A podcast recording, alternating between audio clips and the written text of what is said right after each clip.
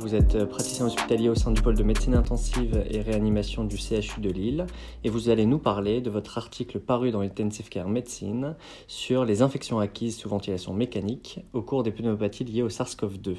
Alors tout d'abord première question, quel est le contexte scientifique de l'étude et comment a-t-elle été menée? Merci de ton invitation. Depuis un an en réanimation, nous prenons en charge des patients atteints de formes sévères de Covid-19 une grande proportion de ces patients nécessitent d'être intubés en raison de leur insuffisance respiratoire aiguë, et parmi ces patients intubés, environ un tiers décèdent. Une littérature abondante décrit en France et dans le monde le profil des patients Covid en réanimation, mais jusqu'à présent, peu d'études se sont intéressées spécifiquement et à grande échelle aux infections acquises sous ventilation mécanique, qui sont pourtant au premier plan des complications du séjour de ces patients, comme vous en avez tous fait l'expérience nous souhaitions étudier l'incidence des infections des voies aériennes inférieures acquises sous ventilation mécanique chez des patients souffrant de pneumonie à SARS-CoV-2, comparativement à deux autres groupes témoins de patients souffrant de pneumonie grippale d'une part et ne souffrant d'aucune infection virale d'autre part. Tous les patients inclus dans notre étude étaient intubés depuis plus de 48 heures, puisqu'on ne peut développer par définition une infection acquise sous ventilation mécanique qu'au-delà de ce délai. Covapid est une étude observationnelle multicentrique européenne.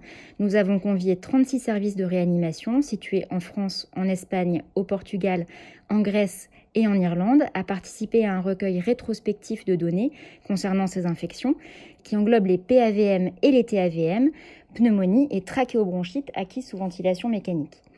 Ces épisodes étaient clairement définis selon des critères clinico-biologiques, hyperthermie, sécrétion trachéale purulente, hyperleucocytose, des critères radiologiques, puisque la présence d'un nouveau foyer radiologique différencie une PAVM d'une TAVM, et microbiologiques. Tous les épisodes étaient documentés par un prélèvement respiratoire quantitatif positif.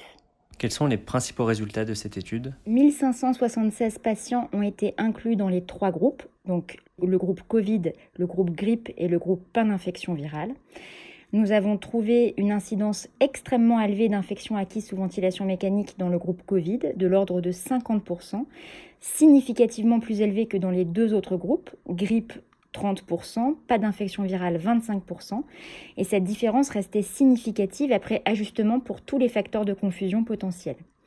Les épisodes d'infection étaient pour deux tiers d'entre eux des PAVM et pour un tiers des TAVM, et ce dans les trois groupes de l'étude. Comment on explique ce surrisque d'infection acquise sous ventilation mécanique chez les patients Covid?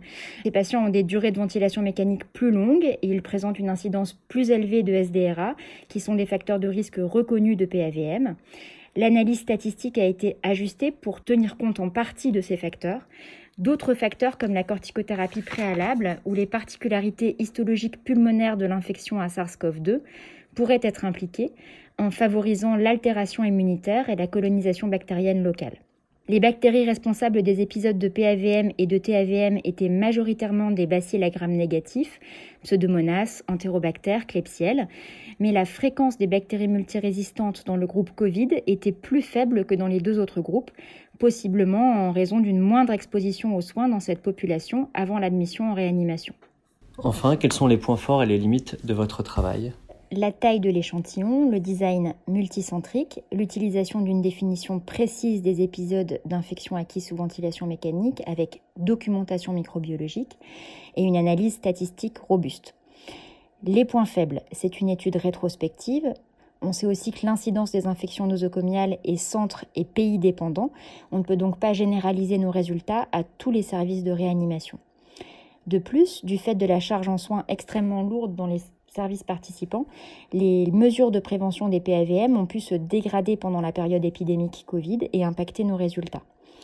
Par ailleurs, les patients Covid étaient ceux pris en charge au cours de la première vague épidémique et depuis, nos prises en charge ont évolué.